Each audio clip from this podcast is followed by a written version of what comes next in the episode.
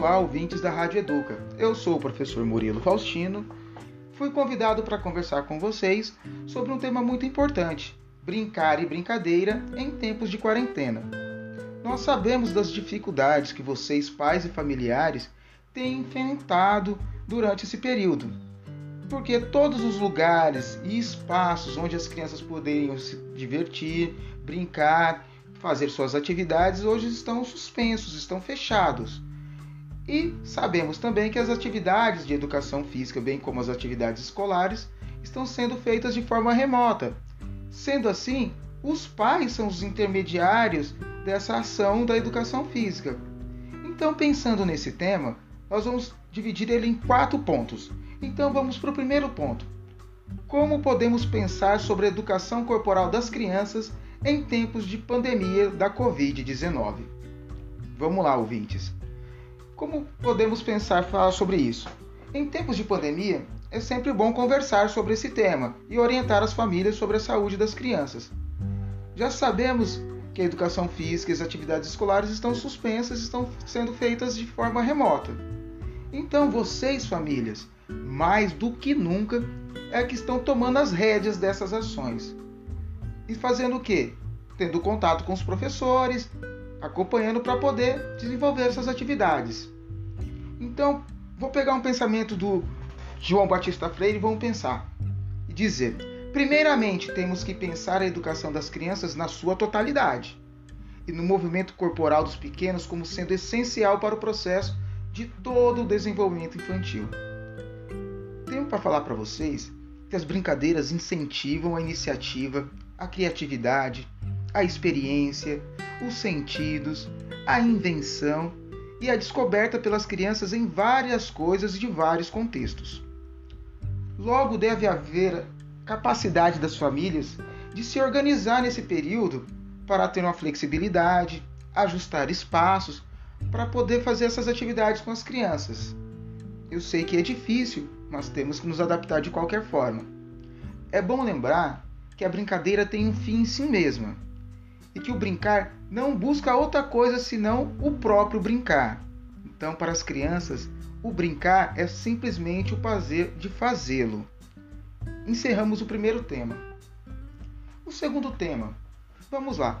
Quando falamos de brinquedos e brincadeiras, do que é que estamos falando?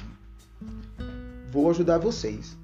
O brinquedo e a brincadeira relacionam-se com a criança e com a cultura infantil e podem produzir não somente prazer, é através dela que a criança também pode sentir perdas, o ódio, o descontentamento, a decepção, assim como a alegria, entre outros vários sentimentos.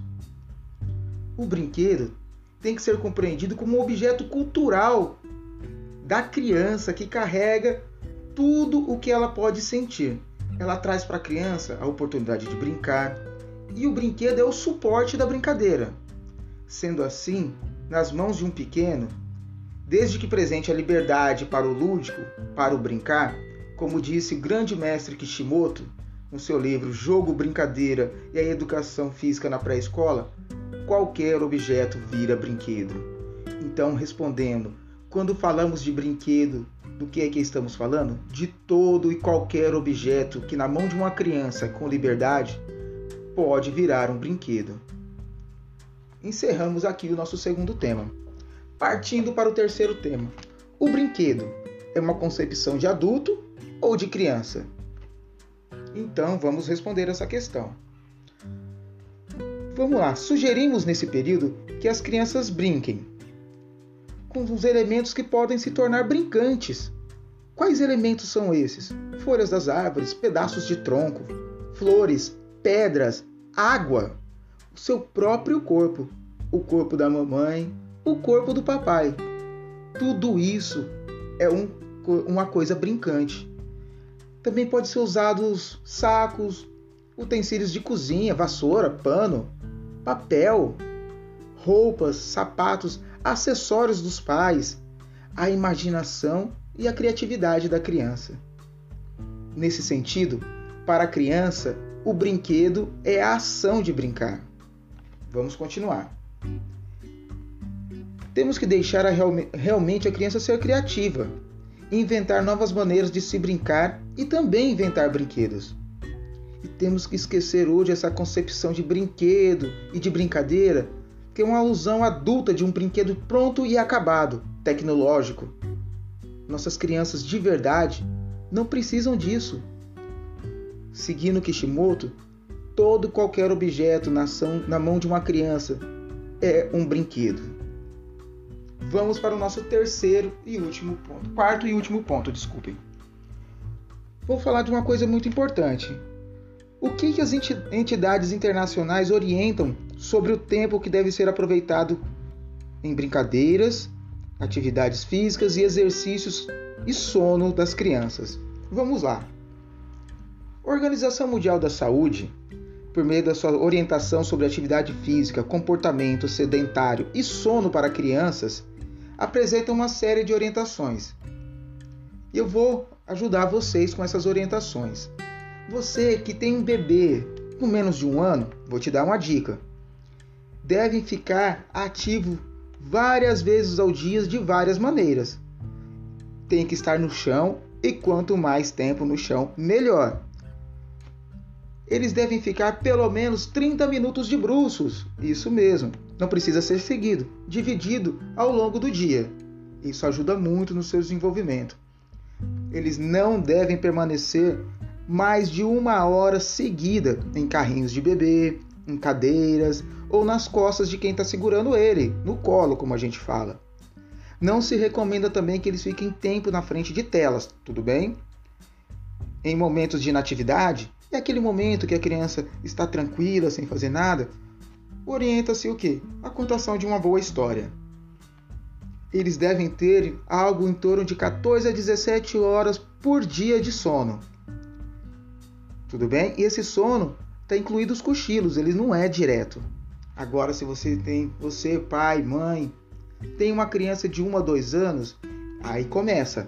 Eles têm que ter pelo menos 180 minutos de atividades físicas, isso mesmo, algo em torno de 2 horas e 30 minutos por dia, incluindo atividades moderadas, leves e distribuídas ao longo do dia. Ela também não é seguida.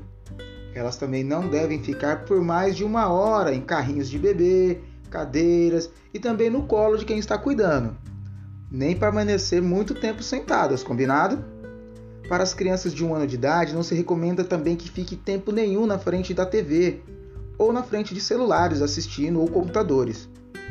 Para aquelas que têm mais de dois anos, o tempo livre em frente da tela não pode ser superior a uma hora, e quanto menos, melhor. Os momentos de inatividade recomenda-se o quê? que quem estiver com ele leia e conte histórias. Devem ter de 11 a 14 horas de sono de boa qualidade, incluindo os cochilos. E o mais importante, eles têm que ter um horário regular para dormir e para acordar. Continuando com as dicas. Se você, pai e mãe, já tem crianças de 3 a 4 anos, vamos lá. Eles também têm que ter cerca de 180 minutos de atividade física. Sim, 2 horas e 30 minutos em variados tipos de atividade, em qualquer intensidade, mas pelo menos uma hora com atividade mais forte, mais pesada, que pode ser dividida ao longo do dia. E nós sabemos, quanto mais tempo, melhor. Não devem ficar por mais de uma hora também parada em carrinhos de bebê ou sentadas. E o tempo atividades sedentárias mais tranquilas também não pode passar de uma hora, hein? Quanto menos, melhor. No tempo livre, contando histórias. É isso aí. Devem ter pelo menos de 10 a 13 horas de sono de qualidade. Que também está incluído cochilo, mas o mais importante, com horário regular para dormir e para acordar. Vamos lá. Para encerrar, pessoal, a Organização Mundial da Saúde orienta substituir o tempo que as crianças permanecem sujeitas ou dedicadas a atividades sedentárias na frente das telas digitais então, de modo a substituir esse tempo por modos mais ativos, colocar a criança para fazer uma leitura ou escutar uma história. Vamos lá. Então, quanto menos tempo nas telas digitais, melhor. E quanto mais tempo brincando, melhor ainda. Ou seja, para a criança, o brinquedo é a ação de brincar. Eu sou o professor Murilo e fico por aqui. Até mais. Tchau.